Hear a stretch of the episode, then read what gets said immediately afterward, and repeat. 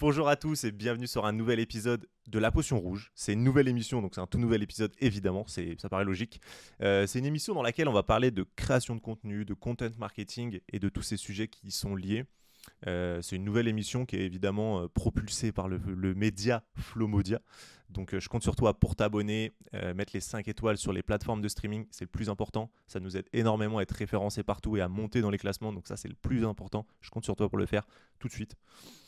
Euh, pour, cette, pour ce premier épisode, cette nouvelle émission, j'ai une invitée de qualité exceptionnelle, Madame Lysis Bourget-Vénin. Bonjour. Je te laisse te présenter. Bonjour à tous, merci de m'avoir invité ben, merci pour la première fois. C'est ça, et la première émission. Et la première émission. Euh, donc, je m'appelle je suis responsable réseaux sociaux et influence de la marque Paula's Choice. C'est une marque de cosmétiques américaine, euh, qui est euh, marque américaine, qui a été créée en 1995 par Paula Begoun qui est une, femme vraiment extraordinaire qui voulait créer des produits qui n'étaient pas basés sur les tendances marketing, mais qui étaient basés sur l'efficacité des ingrédients et la recherche scientifique. Donc on est vraiment, euh, on a des produits qui sont efficaces, qui ont des vrais résultats. Et si c'est euh, des ingrédients qui ne sont pas euh, prouvés scientifiquement, on ne les utilisera pas dans nos formules. Et on est en France depuis 3-4 ans. Ah oui, donc tout récent le marché. Tout récent. Donc on, est, on existe depuis 27, 27 ans, pardon, mais on est en France depuis 3-4 ans. Ok. Et d'autres marchés? En, France, donc 23-4 ans, et en Europe En Europe, on est aux Pays-Bas, on est en Allemagne, on commence à se développer en Espagne, on est en Grande-Bretagne, où on a une, forte présence, mhm. et on est aussi en Suède, et on commence à bien se développer en Asie aussi. Ok. L'Amérique reste le plus gros du marché euh. L'Amérique reste le plus gros du marché parce qu'on est les plus connus. Paula a une présence, euh, c'est vraiment une femme euh, extraordinaire, donc les gens la connaissent. Et en Grande-Bretagne aussi parce que la langue aide beaucoup à avoir une, cette notoriété. Ok, cool. Et alors, depuis combien de temps tu es chez eux Et parle-nous un petit peu de tes missions, ce que tu fais chez eux, ce que tu as peut-être pu faire avant, parce que je sais que tu étais déjà un petit peu dans toute cette création de contenu, le marketing et tout. Ouais, je suis chez Paul Assurance depuis un an. Mhm. Euh, donc, je suis en charge de l'animation, la modération euh, et l'engagement de toutes les plateformes de réseaux sociaux de France, donc de la filiale France exclusivement. Donc, euh, Instagram, TikTok, Facebook et de toute la partie influence, donc les relations avec les influenceurs, euh, trouver des nouveaux influenceurs, euh, garder les contacts, créer des contacts personnels et après toutes les collaborations rémunérées ou non, euh, tous les portages, mais aussi toutes les, tous les événements pour tous les lancements. Ça fait des missions pour une seule personne. C'est un périmètre qui est assez large. On est une équipe de quatre personnes en France. Euh, donc c'est pour ça on touche un peu à tout. Donc je touche aussi aux activations avec les retailers comme Gary Lafayette ou euh, le BHV ou la Samaritaine, mhm. où on va aussi essayer d'amener euh, toute notre partie digitale influence en, offline, en physique, pour avoir un peu une synergie entre les deux. Et avant Polacieuse, j'étais dans une marque de cosmétiques de luxe qui s'appelait Sisley Paris. Et là, j'étais en charge de tous les réseaux sociaux au niveau international. Euh, donc, contrairement à Paula Choice, où on a un compte Instagram pour chaque filiale, là, on avait un compte Instagram euh, international. On avait une communauté de 400 000 euh, personnes. Et quand je suis arrivée, il y avait 40 comptes Instagram. Et on a fait le choix de tout réunir dans un seul compte pour avoir réellement un compte Instagram vitrine qui va pouvoir donner l'inspiration et va pouvoir amener une homogénéisation dans l'image de la marque. Donc ça a été une super mission de pouvoir recréer tout l'image euh, et la direction artistique en collaboration avec l'agence euh, en interne qui euh, est un studio dans Sisley Paris. Et c'est intéressant de voir les deux, les, deux les deux différentes structures. Pardon. Sisley étant beaucoup basé sur le storytelling et le luxe. Et Paul Astor, c'est beaucoup basé sur l'éducation. On est vraiment là pour donner le savoir à, à nos consommateurs en, dit, en, les éduquant sur les actifs, comment les utiliser pour qu'ils aient la meilleure peau de leur vie. Ouais, c'est ce qu'on voit un peu dans la création des contenus que tu peux proposer. Euh, ben, en vrai, euh, top. Tu m'as déjà donné. Euh, j'ai 15 000 questions là, que je veux te poser. Et la première, par exemple, qui me vient. alors, déjà, pourquoi pour, pour Last Choice Pourquoi pas Twitter, YouTube? J'ai vu que vous étiez sur YouTube. Oui. Pourquoi ça fait pas partie de ton, ton périmètre à toi, entre guillemets? Donc, Twitter, on a un compte Twitter américain qui est géré par l'équipe aux États-Unis. D'accord. Twitter est beaucoup plus actif aux États-Unis qu'en France pour les marques de cosmétiques. Euh, si personnellement, je ne maîtrise, je maîtrise beaucoup moins Twitter que les autres réseaux. Mhm. Si je voulais l'inclure dans mon périmètre, je pense que ça pourrait se faire, mais il faut euh, être très très actif derrière. Il faut vraiment avoir de la modération et euh, Twitter se transforme rapidement dans un dans une plateforme de service consommateur. Ok. Et donc les gens vont demander, vont réclamer des, des, colis qui sont pas arrivés, des, des, des, conseils très précis sur leur pause, sur leur routine. Et s'il n'y a pas quelqu'un qui est constamment en train de répondre, ça va baisser la, la, la réputation de la marque. Et donc pour l'instant, on investit, enfin, on analyse coût-investissement, euh, c'est pas, c'est pas assez Ouais, rentable. donc vaut mieux euh, pas le pour, faire euh, que mal le faire entre guillemets. Ok. Exactement. Et YouTube, euh, on a un pilote euh, en Allemagne. Donc on va avoir une présence euh, Paul en Allemagne, qui est le pilote pour euh, toute l'entreprise, même aux États-Unis. Donc on va tirer des learnings de, euh, de la présence YouTube en Allemagne pour voir si c'est euh, possible de le faire sur les autres pays en, Fran- en Europe et aussi pour voir si on peut le faire euh, dans le reste du monde. Ok, mais parce que là, il y a déjà une chaîne YouTube FR et, euh, et US, si je dis pas de bêtises. US, oui, FR, non. Ok, d'accord. Et donc le, le pilote allemand, pourquoi tu, sais, tu sais pourquoi c'est démarré de là-bas? Est-ce que ça Euh, L'Allemagne est l'un de nos plus gros pays euh, en Europe. C'est un marché mature pour YouTube. Et donc, euh, ça permet de tirer le maximum de learnings. Euh, tout comme euh, on a commencé les paid ads sur TikTok. On a commencé en Grande-Bretagne parce que le marché est plus large euh, que la France. Il est plus mature. Et donc, ça nous permet de tirer des learnings qu'on et qu'on pourra appliquer sur le- tous les autres pays Ok, européens. d'accord. ouais, donc ils font vraiment, vous faites vraiment un test par, par zone d'activité, secteur, et ensuite on, on duplique sur le, la partie européenne directement. Exactement. On a beaucoup de, on travaille beaucoup en pilote et, euh, et ça permet de pouvoir euh, dupliquer les résultats et de pas avoir euh, deux échecs et de pas travailler en parallèle et donc de doubler les efforts pour des résultats qui finalement sont pas sont pas Vous intéressants. êtes combien monde?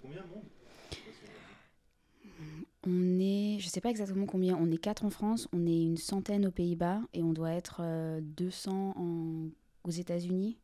Et après en Asie, j'ai pas les chiffres. Autre point que tu as, précisé avant et qui m'intéresse beaucoup, c'est le fait d'avoir soit un compte Instagram entre guillemets pour chaque pays, ou soit un compte Instagram vitrine global. Toi qui as vécu un peu les deux, quelle différence tu vois, quel avantage, quel inconvénient il y a dans les deux, euh, ces deux parties-là?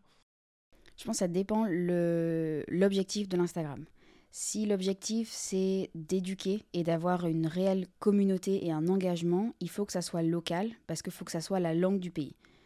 En France, les gens parlent pas beaucoup français, euh, français, ne parlent pas beaucoup anglais et nous on parle de sujets qui sont assez scientifiques et assez spécifiques. Si on parle d'acide euh, azélaïque, acide salicylique, le terme est similaire euh, en anglais, mais si on veut créer la proximité avec notre communauté, il vaut mieux l'avoir en français si on a le temps et les ressources humaines de pouvoir avoir du contenu qui n'est pas exactement le même que le contenu qui est créé au niveau international, ça vaut le coup d'avoir un compte Instagram filial.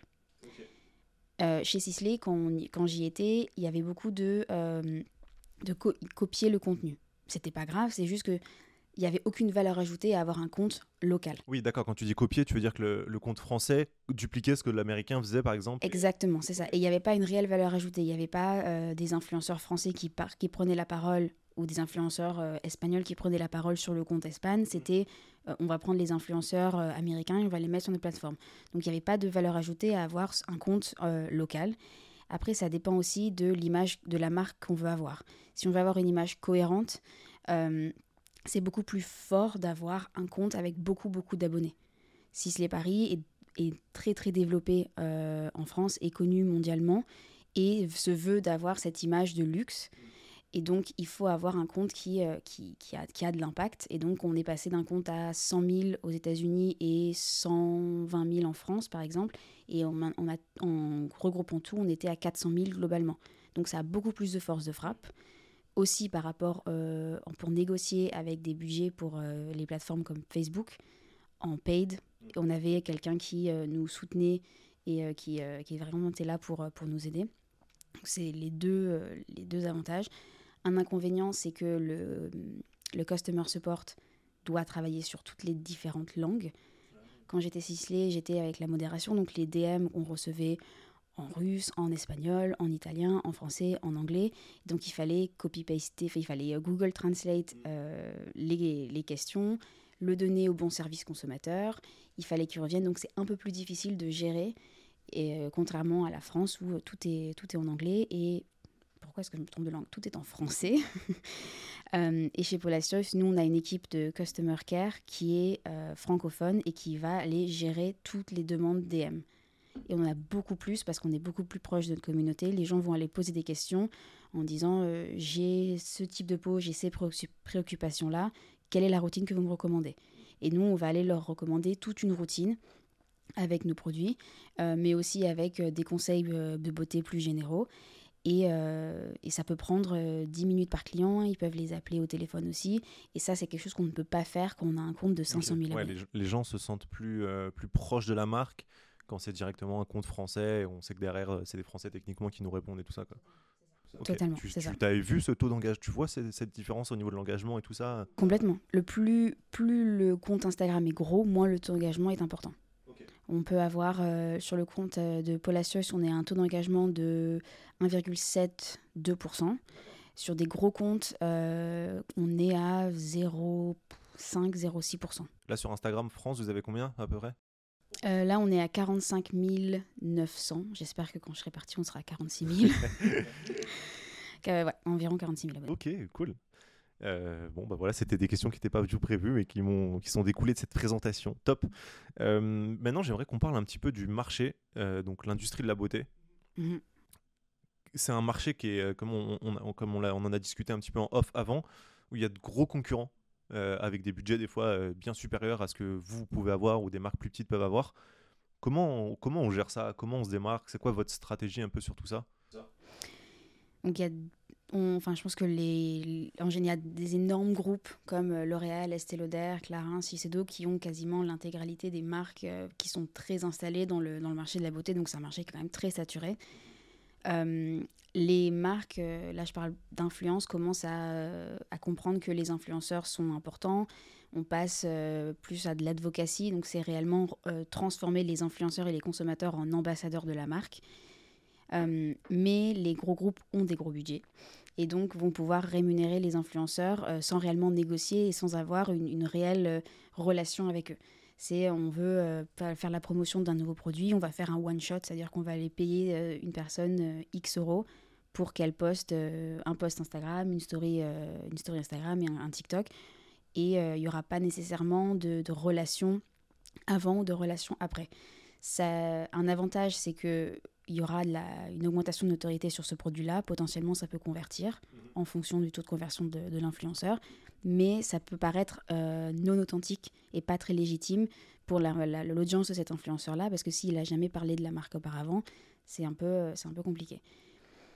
Ce que nous, on fait quand on a des, des, marques qui sont un peu plus petites et avec un peu moins de budget, c'est qu'on va aller créer des partenariats sur le long terme. Donc au lieu d'avoir des one-shots, on va aller faire prendre un contact, euh, un premier contact avec l'influenceur en disant on voudrait vous faire découvrir la marque, on va vous offrir un diagnostic de peau personnalisé, une routine personnalisée. Euh, vous n'avez aucune obligation de parler du produit si le produit ne vous convient pas. Si le produit ne vous convient pas, revenez vers nous, dites-nous pourquoi est-ce qu'il ne convient pas, on, peut voir comment est-ce qu'on peut adapter vos produits. Euh, après, on va leur envoyer les produits, puis un, deux mois après, on va régulièrement leur réenvoyer des messages en disant est-ce que les produits vous plaisent? Et après, on va les intégrer dans notre vivier influenceur, c'est-à-dire tous les événements qu'on va faire, les masterclass, euh, tous les portages, toutes les nouveautés, ils vont être inclus. Et ça, c'est, ça coûte entre guillemets simplement donc les produits et le temps de la personne qui le fait. Et après, si nous on a un budget, on a une activation spécifique, on va aller après euh, activer cet, cet influenceur-là, mais on sait qu'il y a une réelle affinité avec la marque. Préférez déjà de base travailler avec des influenceurs techniquement peut-être plus petits, mais avec lesquels vous créer une vraie relation sur du long terme euh euh, de toute façon, de par notre budget, on n'a pas les moyens de, de, travailler avec des macros. Et pour avoir une réelle stratégie d'influence qui est, pertinente et qui, euh, qui est réussie, il faut il y, a, quelque chose qui s'appelle la pyramide de l'influence où on a au bas en bas c'est les nanos donc c'est les consommateurs qui vont être ambassadeurs et qui vont vraiment parler de la marque parce qu'ils l'ont acheté. Après il y a les micros donc c'est euh, chacun à sa fourchette mais nous c'est entre 500 abonnés et 10 000 20 000 et après, il y a les, euh, les macros et après, il y a les célébrités. Célébrités, euh, nous, on n'a aucun ambassadeur, donc on n'y touche pas. Les macros, euh, si les gens connaissent, c'est comme les, les Sananas, les Injo Phoenix, les Lena Situation, qui sont très connus et quand ils prennent la parole sur une marque, il y a une, notoriété qui est extraordinaire, mais qui ne va pas nécessairement convertir en fonction de, des influenceurs. Les micros, ils vont beaucoup plus convertir parce qu'ils ont une communauté qui est beaucoup plus engagée. Ils parlent nécessairement peut-être d'un peu moins de produits, ils aiment beaucoup la marque et leur communauté leur fait énormément confiance. Et donc, il faut avoir ces, ces trois niveaux pour avoir une, une, stratégie d'influence euh, réussie. Et nous, on se concentre principalement sur les nanos et euh, les micros actuellement. Et si jamais on a un peu plus de budget, on pourra se concentrer sur les macros, mais on n'ira jamais se concentrer que sur les macros. On ira réellement toujours avoir ces trois niveaux-là euh, pour pouvoir avoir une, campagne réussie. Et alors, on va terminer sur les, influenceurs. Et ce qui est marrant, c'est que directement, en, termes de comment gérer le fait qu'il y ait ces gros concurrents, tu m'as directement parlé d'influence c'est le pilier principal pour se démarquer des, grosses, euh, des gros concurrents Il y a l'influence, mais il y a aussi le, positionnement de la marque en termes du, message. Là, je parle pour Paula's Choice. Euh, nous, on est vraiment basé sur l'éducation et on va aller. Euh, une, des, une de nos, de nos taglines, c'est le savoir, c'est le, le pouvoir. Donc, on va aller armer nos consommateurs de tous les savoirs, tout le savoir possible pour qu'ils puissent prendre des, prendre des décisions qui sont les mieux adaptés euh, à leur peau. Et donc le message de, euh, de marque est un moyen et un pilier de différenciation pour nous. Euh, parce qu'on va aller, pas nécessairement à contresens des tendances marketing, mais on va, on n'a pas peur de dire, bah, écoutez, ça, c'est un peu du bullshit. on va aller briser les mythes en disant, non, euh, le SPF euh, ne, bouge pas les pores, le SPF étant la crème solaire. tu m'as vu perdu, tu te dis, là, faut que je l'aime. Euh, donc, on, prend vraiment le, choix de, garder notre direction. On a une identité visuelle qui est, qui est claire. Donc, on a des codes couleurs qui sont reconnaissables, on a des polices qui sont reconnaissables. Ça, je pense que toutes les marques le font. Après, c'est aussi comment est-ce qu'on communique en off avec tous les partenaires qu'on a que ce soit les partenaires retailers où on va avoir, euh, on va leur envoyer des produits pour qu'ils puissent les tester. Euh, les influenceurs, euh, c'est aussi un pilier. On va aller essayer de leur, de leur expliquer la marque, les valeurs. On va prendre un peu plus de temps pour, pour nouer des liens. Et donc, c'est vraiment créer une, communauté autour de, des valeurs de la marque et du message de la marque. C'est comme ça qu'on peut, se, qu'on peut se différencier. Après, de plus en plus, les gros groupes et les grosses marques se rendent compte qu'il faut créer une communauté et qu'il faut créer cet engagement et de l'advocacy. Donc, eux, ils, vont, ils arrivent, mais ça peut paraître moins authentique parce que ils sont un peu plus, ils sont un peu plus gros. Et donc, certains influenceurs, des fois, ne, ou des consommateurs, ne sont pas aussi réceptifs à des gros groupes. Ok. Et euh, toute cette partie éducationnelle, donc là, pour la création de communauté, ça passe par euh, du contenu. Donc ça passe. Au début, c'était Paula, parce que c'est Paula qui est euh, donc Paula, la fondatrice, qui a créé la marque. Avant de créer la marque en 1995, était vendeuse au comptoir. Et elle a régulièrement été licenciée parce qu'elle disait aux consommatrices, à ses clientes, non mais ça ne pas, c'est pas bon pour vous, il n'y a pas d'ingrédients. Euh, et donc c'est vraiment elle qui, au début euh, de la création de la marque, était l'éducatrice. Et donc on, essaye quand même toujours de mettre en avant euh, Paula au plus possible. Mais après on va avoir des mini-éducateurs un peu partout dans les pays. Donc nous, dans notre équipe, on a Sophie Strobel qui est notre education manager, qui est cosmétologue, biologiste, qui est réellement connaît tout sur tout, sur tous les ingrédients, sur tous les articles de recherche, qui va aller expliquer euh, la science des ingrédients, la science de la beauté à nos influenceurs. Donc, et elle va aller les éduquer en off aussi. C'est-à-dire que certaines personnes vont aller euh, lui parler, pas pour euh, des questions sur Polacios, mais des questions sur le, un ingrédient qui, en général. Donc le fait d'être là pour les éduquer en off, ça nous permet d'avoir une, certaine légitimité dans le, dans le milieu. Après, on fait aussi des, des masterclass pour éduquer les influenceurs, simplement par pure curiosité en disant bah voilà si ce sujet vous intéresse euh, on aimerait bien vous éduquer dessus. Et euh, on fait beaucoup de live avec Sophie qui va aller expliquer euh, pourquoi utiliser un exfoliant pourquoi est-ce que c'est bon pour votre peau pourquoi cet ingrédient devrait être utilisé. Donc on a plusieurs formats donc des lives comme j'avais dit des vidéos des masterclass pour, pour les influenceurs qu'on va peut-être mettre pour des consommateurs et des, on a beaucoup d'infographies aussi, qui sont des, des visuels statiques où on a des, des arbres de décision, par exemple. Ça peut paraître un peu ridicule de dire ça, sauf que ça nous permet de toucher plusieurs personnes avec différents types de peau, différentes préoccupations et de pouvoir les guider vers euh, un produit sans avoir à avoir un échange de 10-15 minutes avec eux, même si on est toujours partant de le faire et on le fait. Euh, mais les gens le sauvegardent et après ils reviennent dessus, on voit euh, les, quand on mesure la performance des contenus, ce type de contenu d'infographie, les gens le sauvegardent énormément. Et après, ils vont le re-regarder en disant Ah oui, je me rappelle, c'est voilà pourquoi euh, l'acide azélaïque il est bien pour ma peau, voilà pourquoi l'acide salicylique est bien pour ma peau. Oui, en fait, il l'enregistre, collection et le garde vraiment euh, comme contenu à consommer plus tard, euh, au moment de l'achat peut-être. Ou... Ok. Ok, et donc toute cette création de contenu là qui est donc faite avec Sophie, par exemple, quand donc toi tu fais des contenus par exemple sur TikTok, sur Instagram, où c'est toi qui apparaît, donc il y a une partie entre guillemets où elle te transmet son savoir. Comment tu C'est ça. Euh, donc, ça fait un an que je suis, donc j'ai réussi à avoir euh, un peu plus de connaissances sur, euh, sur tous les ingrédients, et ça c'est vraiment grâce à Sophie parce que je lui pose un milliard de questions. Sophie ne souhaite pas être à la caméra, ce que je trouve tout à fait légitime. Il y a beaucoup de gens qui ne veulent pas être à la caméra, donc c'est moi qui prends la parole. Donc c'est plus moi qui vais aller faire du benchmarking en disant bah, cette tendance c'est sympa, voilà ce qu'on pourrait faire. Et je vais. Euh, le, donc là, le format, c'est moi qui l'avance et j'essaye de voir un peu ce qui peut fonctionner. Et puis j'irai vérifier avec elle si j'ai des doutes en disant est-ce que ça, c'est scientifiquement correct? Est-ce que je dis pas, de dis pas des bêtises? Euh, Et donc c'est elle qui, qui vérifie. Puis après, au fur et à mesure, plus je prends confiance en moi et plus j'ai des connaissances. Après, euh, il y aura un peu moins, mais il y a des sujets où je sais que je ne maîtrise pas à 100% le sujet. Et elle est vraiment là euh, pour avoir la caution en disant ça c'est scientifiquement vrai, ça tu peux pas le dire. Il y a aussi des réglementations. Il y a des choses qu'on peut pas dire dans le marché français, dans le marché européen. Euh, on peut pas dire euh, réduit l'acné. Il, y a des mots, je sais pas exactement, mais il y a, il y a des mots qu'on peut pas dire. Et ça, elle, elle maîtrise énormément, elle maîtrise très bien. Et ça, je, si je maîtrise un petit peu moins. donc elle, elle m'aide vraiment sur le, le, le, fond du contenu. Donc techniquement, entre guillemets, tu es formé avec elle entre guillemets, tout au long de l'année depuis que tu es, enfin depuis que tu travailles avec elle On travaille en binôme. Euh, donc Sophie est une, est une influenceuse aussi. Donc elle a un compte depuis 12-13 euh, ans. Et donc euh, c'est aussi, on ne peut pas parler de la présence de Paula Seuch sans parler du travail que Sophie a fait. C'est-à-dire qu'il y a 3-4 ans, elle qui baigne dans le milieu des influenceurs, a réussi à faire monter Paula Choice dans la notoriété de ces influenceurs-là parce qu'elle les connaissait.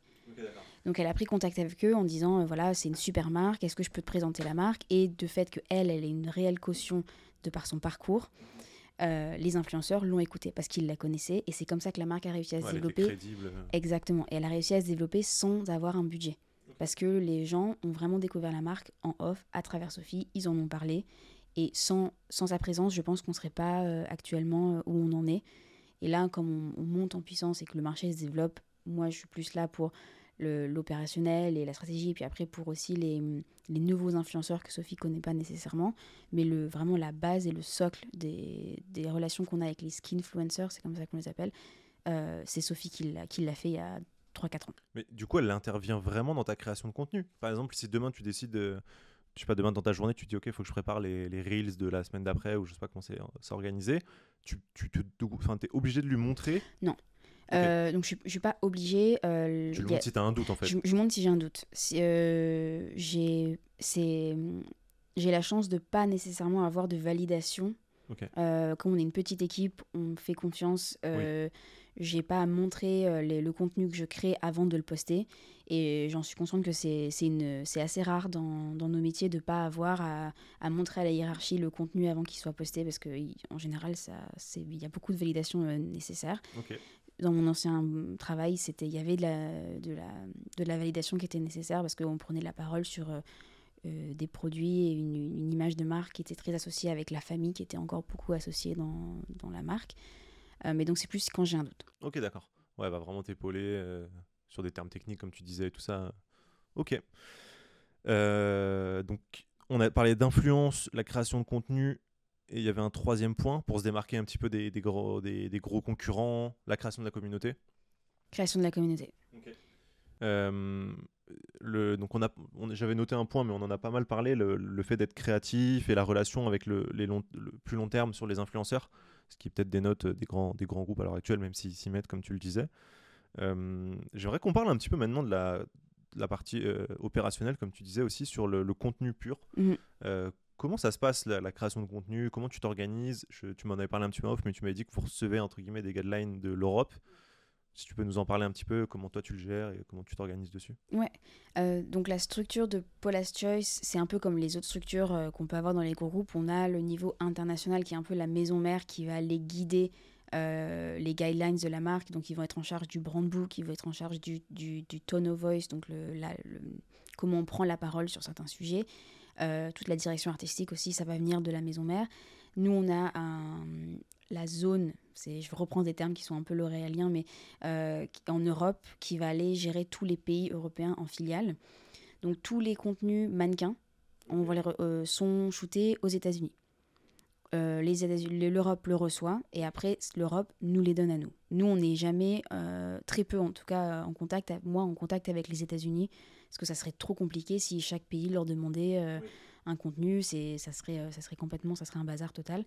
Donc tous les contenus mannequins sont euh, shootés aux États-Unis, tous les contenus de lancement de produits sont shootés aux États-Unis. Euh, parce que les, produits en général sont lancés deux ou trois mois avant aux États-Unis et après ils sont lancés en Europe. Euh, et après tous les besoins ad hoc comme les, pages produits ou les, contenus pour les newsletters sont shootés aux Pays-Bas, qui est le, QG européen pour Paula's Choice. Et après, les contenus euh, qui sont plus locaux, donc comme les vidéos où on me voit moi, sont shootés dans mon bureau ou euh, chez moi directement. Et donc on reçoit euh, régulièrement du contenu. Donc on a là si on veut vraiment aller dans l'opérationnel, l'opérationnel, toutes les semaines on a un point avec la social media manager européenne qui elle coordonne tous les pays et avec les États-Unis et l'équipe marketing aux Pays-Bas qui va nous dire, ok, donc le, le thème de ce mois-ci, c'est euh, la crème solaire, par exemple. Voilà comment on veut euh, aborder ce thème, voilà les différents formats, voilà l'histoire qu'on veut euh, faire passer, le message qu'on veut faire passer sur Instagram ou sur TikTok. Et on va aller le diviser en quatre semaines ou cinq semaines. On utilise un outil qui s'appelle Trello. Donc on a des, on a des boards où on va pouvoir insérer la date et le contenu. Donc si c'est un contenu photo, euh, moi je peux juste le copy-paster, le mettre sur mon téléphone et directement le programmer pour le poster. Et donc là, là pour ça, donc par exemple ce contenu photo, mm. qui techniquement va sur Instagram ou Facebook, il y a déjà le texte et tout? Le texte, euh, il, ils, donne des, des, suggestions, mais euh, la communauté, notre communauté en France aime les, cap, les textes qui sont beaucoup plus longs que la communauté britannique, par exemple. Et ils aiment des textes qui sont beaucoup plus détaillés et qui sont très spécifiques. Donc je prends le, thème général euh, qui est donné en dessous de la photo et après je vais, je vais le, déjà le traduire parce que c'est en anglais et euh, l'adapter euh, aux besoins et aux envies de, notre communauté à nous. donc on a cela, après on a des, les infographies dont je te parlais, elles sont en anglais, donc c'est à nous de les traduire. Donc on a accès à la suite Adobe, ou Adobe. Et on a donc euh, InDesign, Illustrator et Photoshop. Et c'est à nous d'aller prendre euh, le visuel, le traduire. Et c'est comme ça qu'on peut le poster. Ok. En gros, tu as déjà la trame du visuel. Tu, ouais. tu le repasses juste en français. Et ça, on a, et ce que je comprends, on n'a on pas de liberté sur la police, on n'a pas de liberté sur. Euh, parce qu'il faut qu'il y ait une cohérence, il faut que ça soit l'identité visuelle de la, de la marque. Donc au niveau européen, on a un designer qui, une designer, euh, qui nous a donné des guidelines, qui nous a donné des tutoriels pour utiliser la suite, parce que moi, c'est pas quelque chose que je maîtrise euh, très très bien.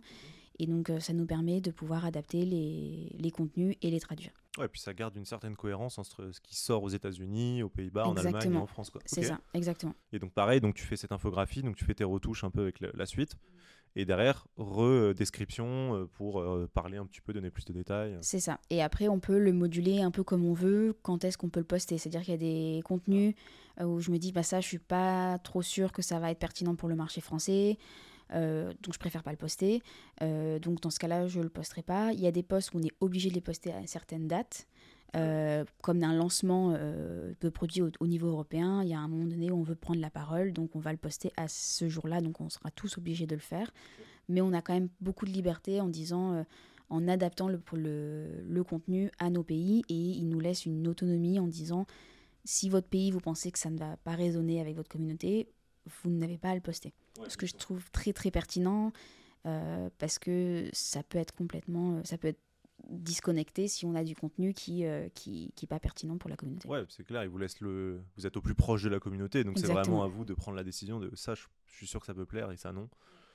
donc tu as les photos, les infographies, tu as d'autres contenus qui vous sont proposés en... Il y en a, il y a des vidéos. Alors les vidéos, il y en a certaines qui sont filmées au niveau européen, mais on essaye d'avoir un visage par pays.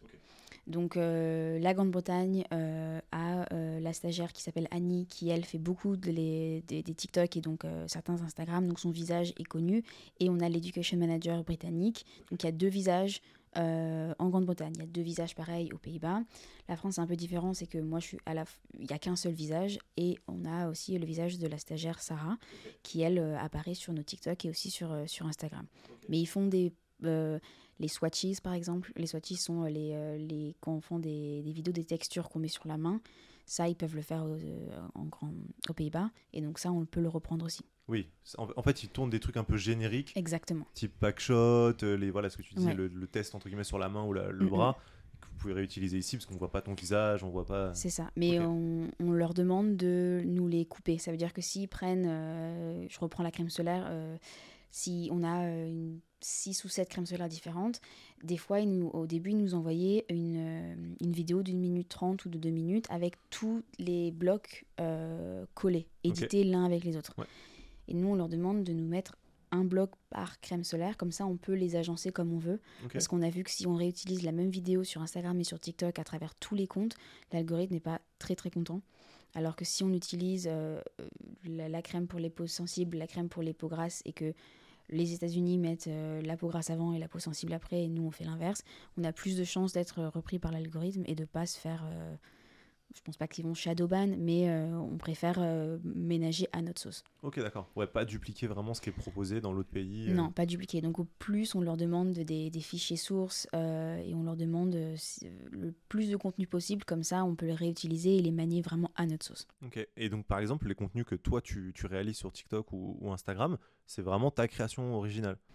C'est moi qui le crée, euh, mais on essaye de plus en plus de mettre en commun ce qu'on fait pour les, dans les autres pays. Euh, la, euh, mon homologue allemand qui vient d'arriver est vraiment très bonne en création de contenu. Elle fait des choses vraiment super belles et elle fait des belles textures, elle fait des, des beaux, des belles vidéos de produits. Et donc là, on dit, bah, comme vraiment tu as une compétence pour ça, est-ce que tu peux le mettre en commun pour tous les pays? Et comme c'est non-descript, il n'y a pas de visage, on essaye de le mettre en commun. Euh, donc on essaye de, de, créer des synergies en fonction des compétences euh, des personnes. Mais euh, quand c'est vraiment moi face caméra, c'est très difficilement duplicable, surtout quand c'est filmé directement sur TikTok. la qualité baisse quand on passe par le, logiciel qui permet d'enlever le, le, logo. Et donc, si après c'est pas essayé dans un autre pays, des fois ils vont dire bah, c'est qui cette personne?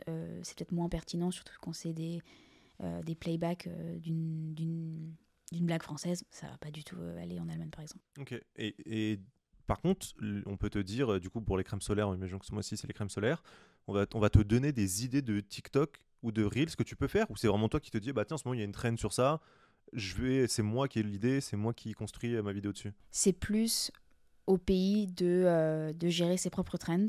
Récemment, on a mis en place dans le, dans le la réunion qu'on a les lundis où elle nous passe le Trello board, on a un brainstorming où on disait voilà ce qu'on aimerait bien faire euh, pour la semaine qui vient. comme ça, ça donne des idées. Ça euh. donne des idées. Déjà, on met en commun toutes nos idées parce que des fois, on ne veut pas travailler en silo. Ça serait stupide si quelqu'un a une idée, il le filme et après l'autre le fait en même temps. Euh, ça, ça, perd de l'énergie et des ressources. Mais c'est plus vraiment à nous d'être proactifs et c'est pas l'Europe qui va nous dire faites ci, faites ça. après, s'ils sont des idées volontiers parce que c'est mieux d'être à plusieurs, d'y réfléchir. Euh, mais on n'a pas de, de, directive en disant faites ci, faites ça. C'est vraiment nous qui devons faire notre propre veille. Ok, d'accord. Euh, et du coup, comment ça donc comment toi tu t'organises pour tourner tes vidéos? Là, demain, euh, donc tu as, la partie board qui t'est fournie avec Trello sur une semaine de contenu, comment tu t'organises avec ce que tu vas enfin, publier, ce qui est entre guillemets un peu, un peu, obligatoire ou des trucs qui te sont suggérés et euh, ce que toi tu vas arriver parce que tu as eu une idée euh? Donc le, là on est mardi et tous les mercredis après-midi je filme euh, les contenus vidéo. Ça prend 4-5 heures parce que pour filmer, pour éditer, c'est assez long. Donc, nous, on a déjà le, le, le calendrier marketing donné par l'Europe. Donc, on sait quelles vont être les promotions au niveau européen, quelles vont être les promotions au niveau français. Par exemple, le 14 juillet, euh, il n'y a que la France que ça intéresse. Donc, euh, on a fait un contenu spécifique pour la France. Euh, et on a le, thème global. Donc, pour ça, je parle de la crème solaire parce qu'en juillet, on, parle, on prend la parole sur la crème solaire. Et donc, en fonction de, du, du sujet de ce mois-ci, je vais dire, OK, voici les, les idées que j'ai. Et donc dans un Excel, euh, je vais me mettre euh, les chaque jour, les formats que je veux. pour bien comprendre, tu as combien de temps d'avance? Est-ce que là, là, tu réfléchis déjà au contenu On tourne ça en juillet à l'heure actuelle. Est-ce que tu es déjà en train de travailler sur le contenu d'août? Euh, Oui. Ok. Tout ton contenu de juillet, techniquement, il est déjà prêt là, par exemple? Il est prêt jusqu'au 28-29 juillet. Ouais, ok. Quasiment. Donc tu as plus ou moins un, deux, trois semaines d'avance quoi. Ça dépend parce que des fois on ne reçoit pas les contenus européens euh, deux ou trois semaines à l'avance parce qu'on travaille en méthode sur la méthode agile en sprint. Et donc eux, ils ont un sprint qui commence le mardi jusqu'au jeudi ou la semaine d'après. Euh, et donc euh, il faut rentrer dans le sprint ce qu'on veut. Et on ne peut pas l'avoir deux ou trois semaines à l'avance parce que c'est en flux très tendu. Les réseaux sociaux ne sont pas nécessairement prioritaires, surtout en organique. Euh, parce que ça rapporte pas euh, autant d'argent que des newsletters par exemple. Donc je peux pas anticiper au point d'avoir jusqu'à euh, fin, fin début août. Ok d'accord. Mais moi je peux anticiper. D'accord. Et tous les mercredis je poste une vidéo qui est briser les mythes. et donc c'est mythe mercredi et donc ça je sais le, le, le, thème un mois à l'avance et donc je vais pouvoir le, le, filmer. Mais si je le filme quatre semaines à l'avance, potentiellement le son TikTok ne sera plus adapté. Donc on est quand même en flux très tendu. Euh, on ne peut pas euh, anticiper euh, autant, à part si c'est des choses qui sont statiques. Donc oui, jusqu'à fin juillet, je l'ai. Et donc tous les mercredis, je filme et tous les lundis, je crée les visuels, donc je les adapte et je planifie tout. Moi, j'utilise Facebook Creator Studio pour à la fois programmer sur Instagram et sur Facebook. Mais le problème, c'est que manuellement, je dois après, après aller taguer les produits. Parce qu'on a la, la feature euh, Instagram Shopping où on peut taguer et pour l'instant on peut pas le taguer euh, manuellement, on peut, on peut pas le taguer euh, en comment je dis? En amont. En amont, merci. Ouais, en amont. Donc je suis obligée d'aller le mettre manuellement moi. Dès que l'application est sortie en fait. C'est ça. Et c'est tous les jours à 8 heures. J'avais fait des tests dans les des, des mois précédents, testant différents horaires pour voir s'ils engagent le mieux, le moins bien. Et là j'ai vu que 8 heures c'était plus le plus adapté. Donc on poste une fois par jour. Euh, et donc, euh, je pré-programme. 8h euh, du matin 8h hein, du matin. Ok. 8h du matin, tous les jours sur Instagram et 4 à 5 fois par jour sur. 4 à 5 fois par semaine sur TikTok. J'allais dire. Sur, Non, là, je, ça fait beaucoup. Non, 4 à 5 fois par semaine sur TikTok. Ok. Et, et alors, c'est marrant que tu parles de cette fonctionnalité Instagram Shopping. Ça fonctionne bien? Nous, l'a depuis pas très longtemps parce qu'on a des problèmes avec Facebook. Il y, a, y a un petit peu de clics. Après, c'est pas du tout, le social commerce, c'est pas du tout aussi développé qu'aux États-Unis, par exemple. Et euh, des crèmes, c'est compliqué à vendre si euh, c'est pas impulsif. Alors que euh, un mascara, un rouge à lèvres, la couleur est super belle, ça coûte 10, 15 euros, voire 30 euros, et, et tu vas aller l'acheter. Mais les gens n'achètent pas énormément directement sur la plateforme Instagram en France pour l'instant. Pas autant qu'aux États-Unis. Aux États-Unis, tu as des données, tu sais que ça fonctionne un peu mieux. Aux États-Unis, ça fonctionne beaucoup mieux. Les gens font beaucoup plus d'achats, ils rentrent leurs données bancaires sur Instagram. C'est-à-dire qu'ils n'ont même pas besoin de sortir de la plateforme. Ils n'ont pas besoin d'aller sur le site. Euh, ils achètent directement. Euh, c'est comme Amazon, tu mets sur ton carte Pay Now, Send Now. Et chez vous, ça fonctionne bien aux États-Unis? Ça fonctionne mieux aux États-Unis, mais c'est plus adapté à des couleurs cosmétiques, donc à des, des, rouges à lèvres, des fards à paupières, des blushs, euh, que, que des crèmes qui, où il faut tester la texture, il faut se renseigner sur comment l'intégrer à sa routine, il faut un peu plus d'éducation. Donc c'est moins adapté. Ok. donc donc tu nous as parlé un petit peu de comment tu t'organisais pour tes contenus et tout ça. Euh, donc tes tournages, on, va parler un petit peu de vidéo sur la partie tournage du mercredi.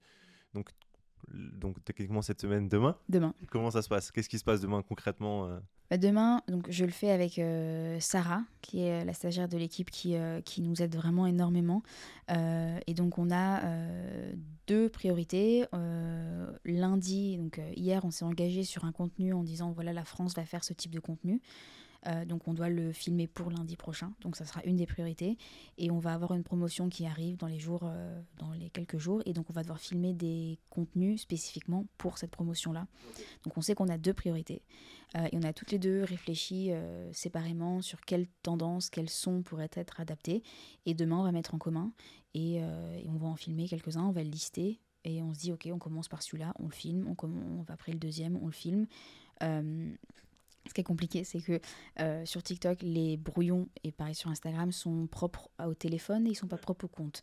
Donc euh, Sarah qui filme sur son téléphone va devoir euh, poster le brouillon sur son téléphone et moi, si je filme sur le mien, le brouillon sera posté de mon téléphone. On ne peut pas les mettre en commun.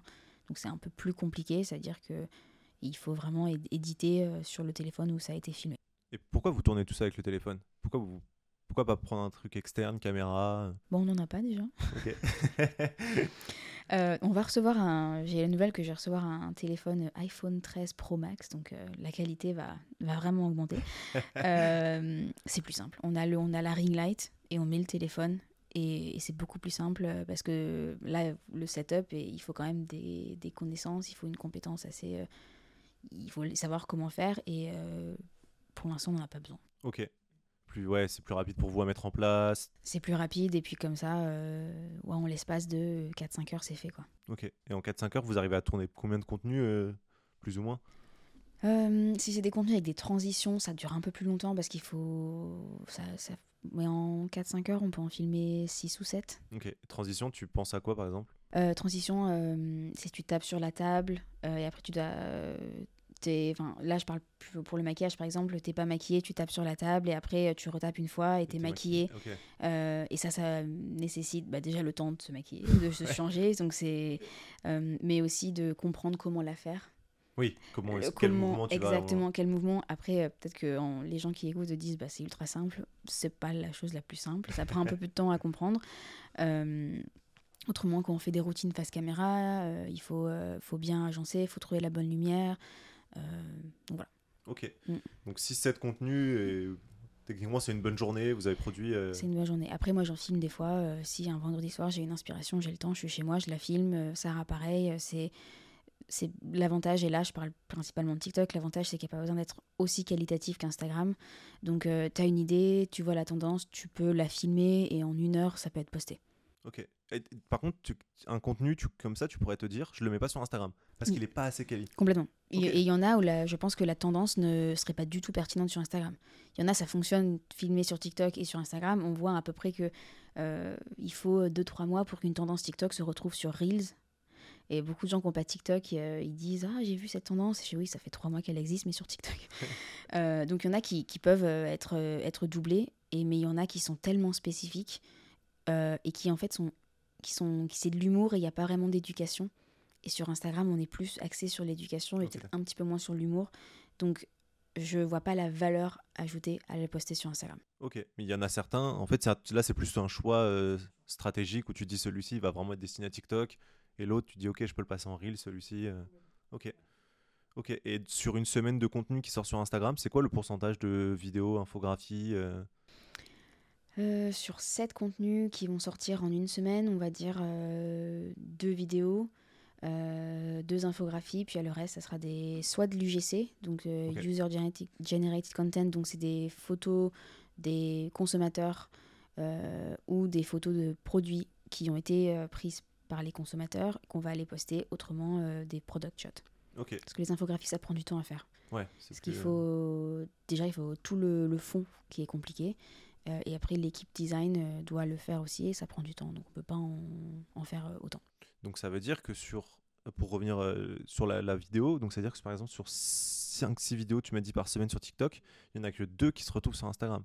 Oui, après, les... il y a aussi de... il y a des choses qui ne sont pas filmées, mais je reçois des, des zooms ou des swatches de produits. et ça, c'est vraiment simplement aller, enfin simplement, aller monter avec euh, une musique, euh, une musique tendance sur Instagram. Et là, c'est aller monter, à mettre le texte dessus. Donc, euh, j'ai pas besoin d'être face caméra. Donc ça, je peux le filmer, enfin, je peux le, monter le, dans d'autres jours de la semaine. D'accord.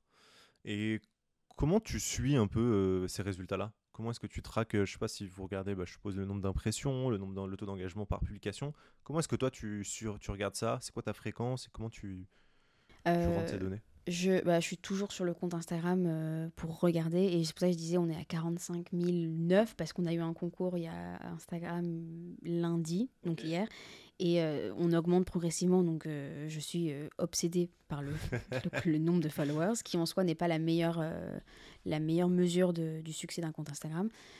Toutes les semaines, la réunion que, dont je parlais, on, a, on met nos trois posts les plus performants sur Instagram, ceux qui sont un peu moins performants, on explique pourquoi. Trois TikTok les plus performants, on explique aussi pourquoi, mais ça c'est un peu plus compliqué à savoir pourquoi ça fonctionne ou pas. Et après, on l'a pas encore vraiment bien instauré, mais j'aimerais l'instaurer, c'est un audit tous les, tous les mois, un rapport de performance sur ce qui a fonctionné, ce qui n'a pas fonctionné, et on fait aussi des rapports de performance des campagnes. Euh, ça, c'est plus à rendre au marketing. Euh, sur TikTok, euh, les, mesures qui sont les plus importantes, c'est le nombre de vues sur la vidéo. Le nombre de followers est moins important, c'est vraiment pas du tout pareil que Instagram. Sur Instagram, même si je suis obsédée par, le nombre de followers, euh, c'est pas la chose la plus importante. Il vaut mieux avoir une communauté qui est plus petite et plus engagée et plus qualitative qu'une grosse communauté qui est pas très engagée. Donc c'est plus le nombre, euh, le taux d'engagement euh, par contenu. Mais par exemple, je parlais des infographies. nous, on regarde le taux de personnes qui, enfin le nombre de sauvegardes pour une infographie. Ça veut dire qu'elle a bien fonctionné. si on pose une question, le nombre le nombre de commentaires, le nombre de likes, le nombre d'engagements, on peut malheureusement plus regarder le nombre de partages on a eu, euh, il y a eu des, je pense que c'est en Europe pour des raisons de hum, protection des données, exactement. On peut plus avoir cette, euh, cette mesure. Ce qui est aussi intéressant, c'est de voir quel pourcentage de, gens qui ne sont pas abonnés à ton compte ont vu euh, ton contenu. Et pour moi, la définition d'un contenu qui est viral, c'est qu'il il y a un pourcentage assez élevé de gens qui ne sont pas abonnés à ton compte qui ont vu ton contenu. Et euh, c'est connu qu'en euh, en ayant 45 000 abonnés sur Instagram, pas 45 000 personnes vont voir le contenu qu'on poste. Donc euh, l'objectif, c'est d'avoir un maximum de personnes de notre communauté qui le voient, donc le nombre d'impressions et la portée. et après, combien de personnes qui ne nous connaissent pas l'ont vu. Ok. Et hum, tout ça, tu l'organises sur ton Excel mensuellement Tu regardes un petit peu, bah, je sais pas, on a pris 2000 abonnés ce mois-ci. Ouais, je, donc j'ai un, un, fichier Excel où tous les mois, je, suis, je note, euh, tous les jours, pardon, je note le nombre de followers et le temps d'engagement. J'essaie aussi de le lier à des mentions influence ou des activations influenceurs. Donc là, par exemple, on a pris, parce qu'on a eu un concours avec une, en collaboration, je le mets. Euh, si euh, c'est un influenceur qui a parlé de nous et qu'on a eu une augmentation, je le mets aussi. Parce qu'il faut aussi comprendre d'où vient euh, la perte ou l'augmentation. Et des fois, on ne comprend pas trop. Ça veut dire que peut-être quelqu'un a parlé de nous, mais qui ne nous a pas mentionné. donc, je, je suis au jour le jour. Et tu, tu as une horaire précise? Je le fais quand j'arrive à 10h et après à 18h si j'y pense, mais autrement c'est 10h tous les matins. Ok.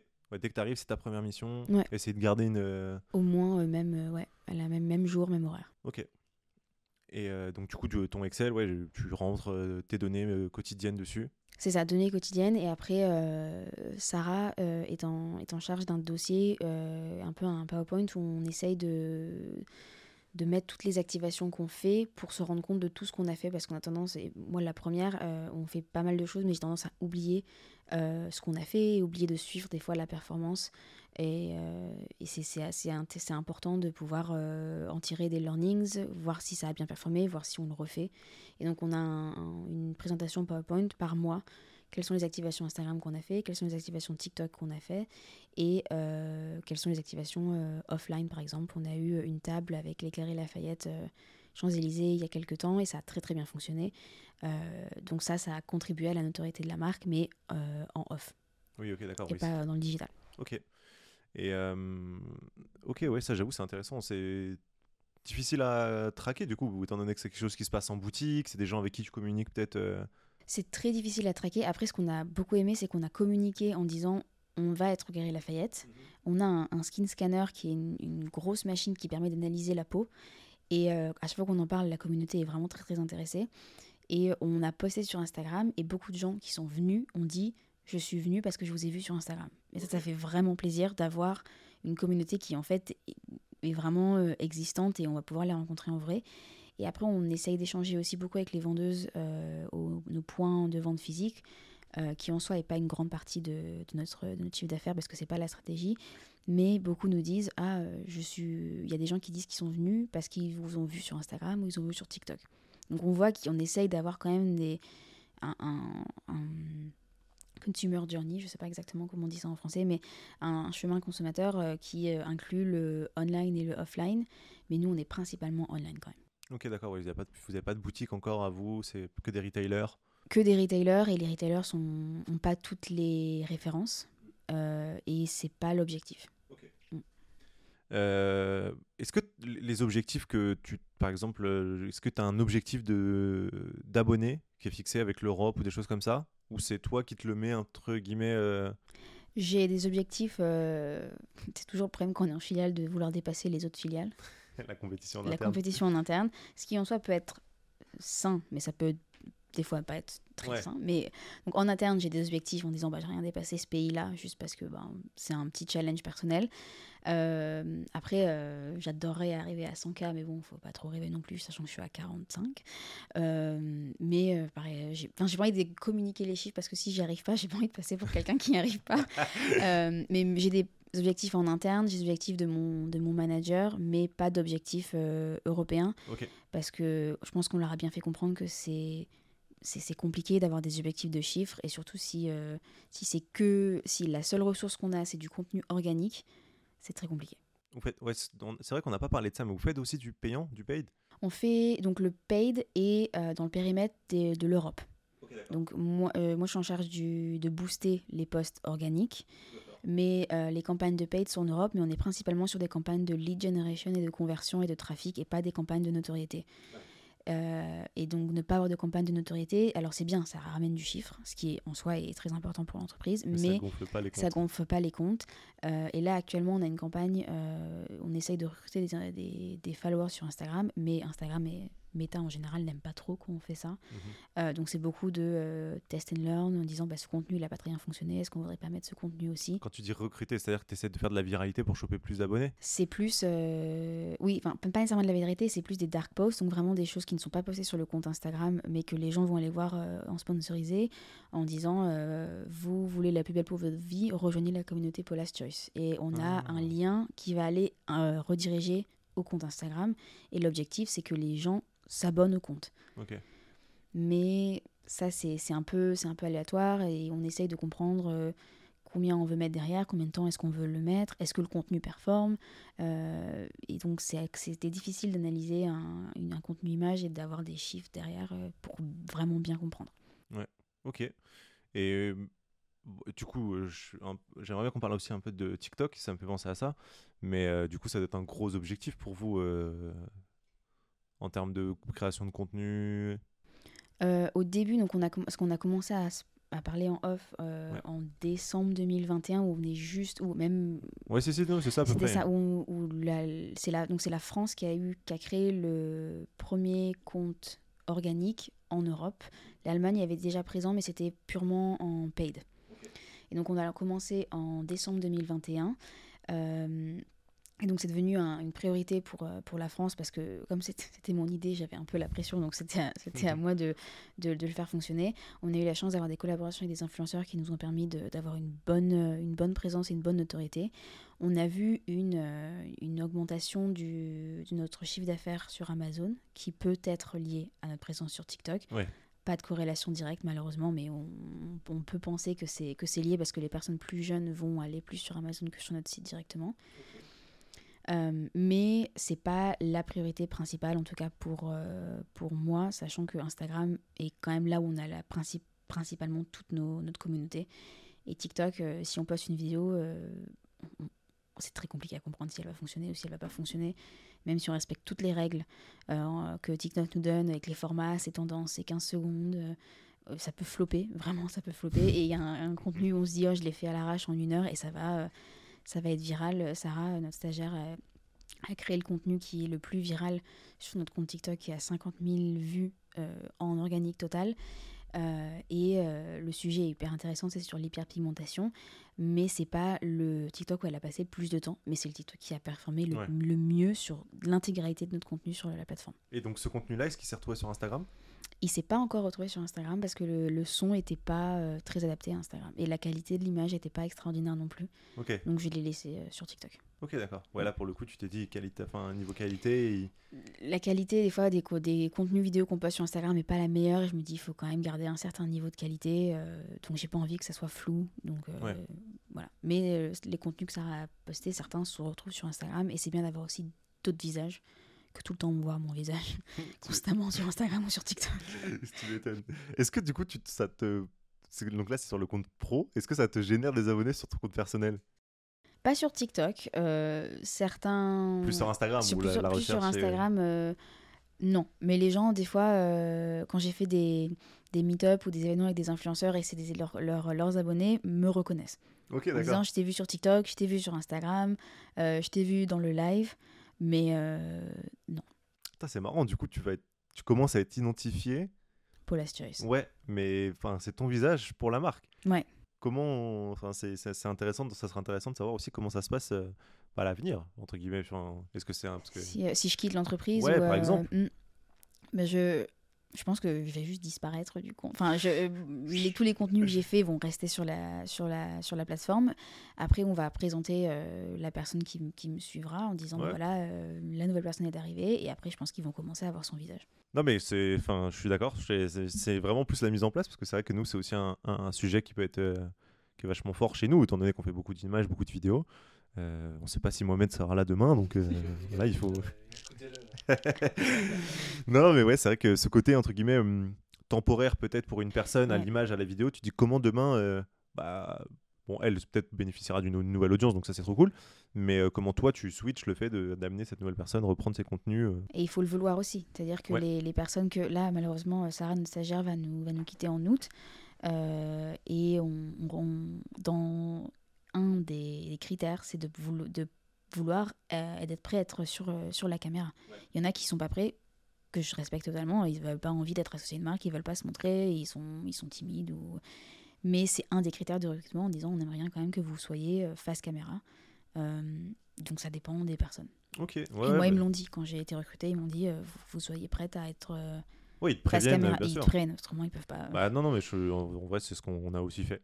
c'est vrai que pour le coup, on filme pas mal de choses, aussi bien des coulisses que les choses très caméra comme l'on fait.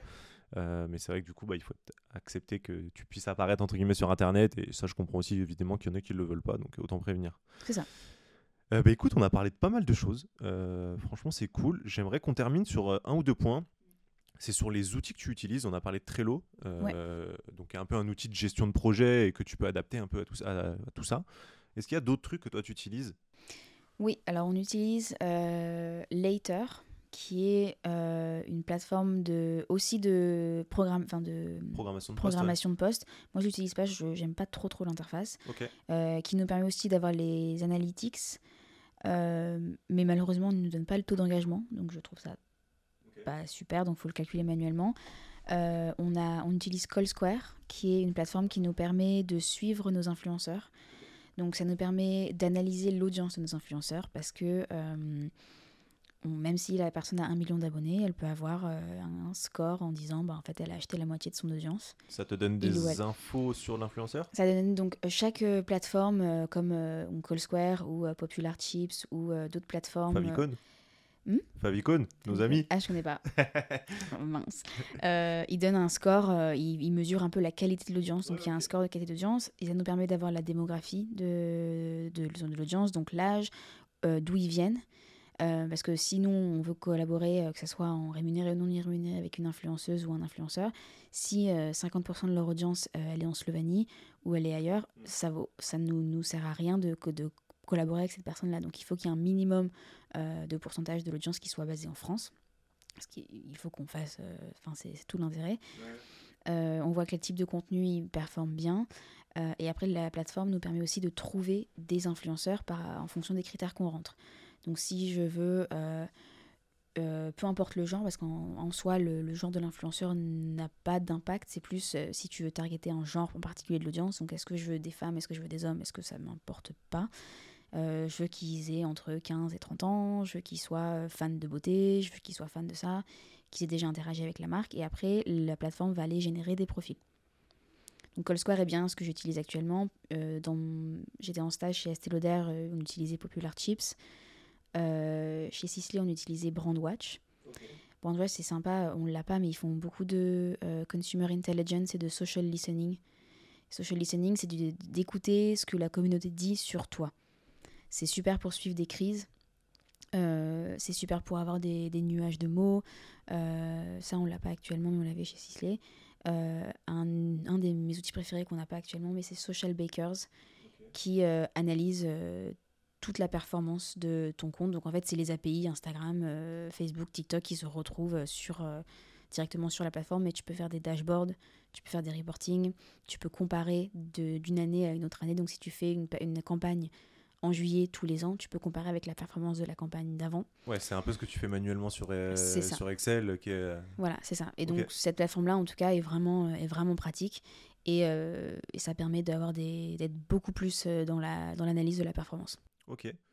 Et en termes de ressources, toi, à titre personnel, comment est-ce que tu restes à jour sur ce qui peut se faire, les nouvelles tendances les nouveaux outils? Est-ce que tu continues de te former dessus? Qu'est-ce que que tu regardes? Qu'est-ce que tu écoutes? Qu'est-ce que tu lis? Tout. Euh, bah, Brandwatch, euh, ils ont fait une masterclass il y a quelques semaines à Paris et donc j'ai y assisté. Donc euh, je m'inscris honnêtement à quasiment toutes les newsletters, donc Brandwatch, Hootsuite, euh, Later. En général, ils ont des blogs, ils ont des articles, ils ont des, des séminaires. Je m'inscris aussi au séminaire de TikTok. Donc TikTok for Business, ils ont en général des webinaires, ils expliquent comment utiliser les plateformes. Pareil pour, euh, pour Meta. Euh, je suis beaucoup sur euh, LinkedIn et je suis... Il y a Glossy.co, il y a Global Cosmetics et tous les, les, rapports d'industrie pour savoir qui a été racheté, qui a pas été, comment ça fonctionne. Et ils font aussi des articles en disant cette marque-là a fait cette cette activation influenceur, ça peut donner des idées aussi. Euh, et c'est globalement tout. Après, j'ai comme ça fait 4 ans que je suis dans la, dans la cosmétique, euh, j'ai des amis qui sont aussi dans d'autres entreprises. Et donc, en fait, juste de part de, d'être avec, euh, avec ces personnes-là, on voit ce qui fonctionne, ce qui fonctionne pas, et on échange. Et donc, en fait, ça permet, on partage nos fails, nos réussites. et ça m'aide. tu m'étonnes. Eh ben, écoute, merci beaucoup, Lysis. De rien. Pour toutes ces infos et, et tes réponses à mes questions. Euh, j'espère que tu as passé un bon moment. Oui, j'ai beaucoup aimé. Eh ben, c'est top. Peut-être à renouveler euh, dans quelques temps euh, quand tu auras d'autres track records à nous partager tout ça. Volontiers. Franchement, très cool. où est-ce que du coup on peut te suivre toi, suivre peut-être rappeler les, réseaux aussi de Paula's Choice si tu veux? Donc Paula's Choice, on est at Paula's Choice FR sur Instagram et pareil sur, sur TikTok. Et juste à titre personnel, euh, Vénin, Lysis. sur euh, LinkedIn sur, euh, Ou Instagram, je sais pas. Sur Instagram et sur LinkedIn, c'est Lysis Bourget Vénin. C'est le deuxième nom. ok. Bah écoute, merci beaucoup en tout cas. merci à toi qui as écouté jusqu'au bout. Si, tu as, si, tu si tu es jusqu'ici, en tout cas, il faut laisser 5 étoiles. C'est encore, je te le répète, hein, très important. Je te l'ai dit au début, mais je te le redis à la fin. 5 étoiles sur les plateformes de streaming, très très important pour qu'on monte dans le référencement. Euh, également en commentaire, n'hésite pas à t'abonner à la chaîne YouTube. Euh, si tu es sur YouTube et que tu vois mon visage, nos têtes, c'est très cool. Un petit commentaire, un like, ça fait toujours plaisir. Euh, on se retrouve dans deux semaines ou une semaine, je sais pas trop encore, pour un nouvel épisode. Donc à bientôt. Ciao